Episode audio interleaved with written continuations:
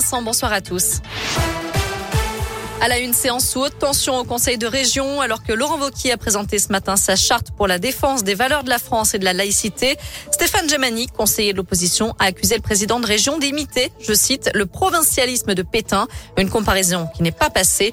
Laurent Wauquiez a décidé de suspendre temporairement la séance. La charte a tout de même été adoptée par le Conseil. Et puis la région a aussi voté un fonds d'urgence de 300 000 euros pour venir en aide aux associations qui œuvrent en Ukraine. Des policiers pris à partie à Lyon alors qu'ils intervenaient pour des feux détritus volontaires sur la voie publique mardi soir. Ils se sont retrouvés face à une vingtaine d'individus hostiles à leur présence. Ils ont reçu de nombreux jets de projectiles avant de riposter avec du gaz lacrymogène. Un adolescent de 17 ans connu des services a été interpellé et placé en garde à vue.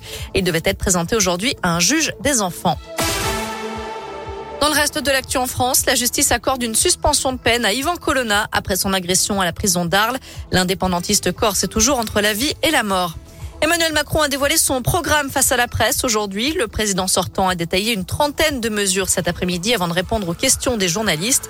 Son programme complet sera envoyé ensuite par courrier à 6 millions de foyers dès ce week-end. On passe au sport. En foot, Didier Deschamps a dévoilé sa liste pour les deux prochains matchs de l'équipe de France. Match amicaux contre la Côte d'Ivoire le 25 mars et contre l'Afrique du Sud le 29 mars.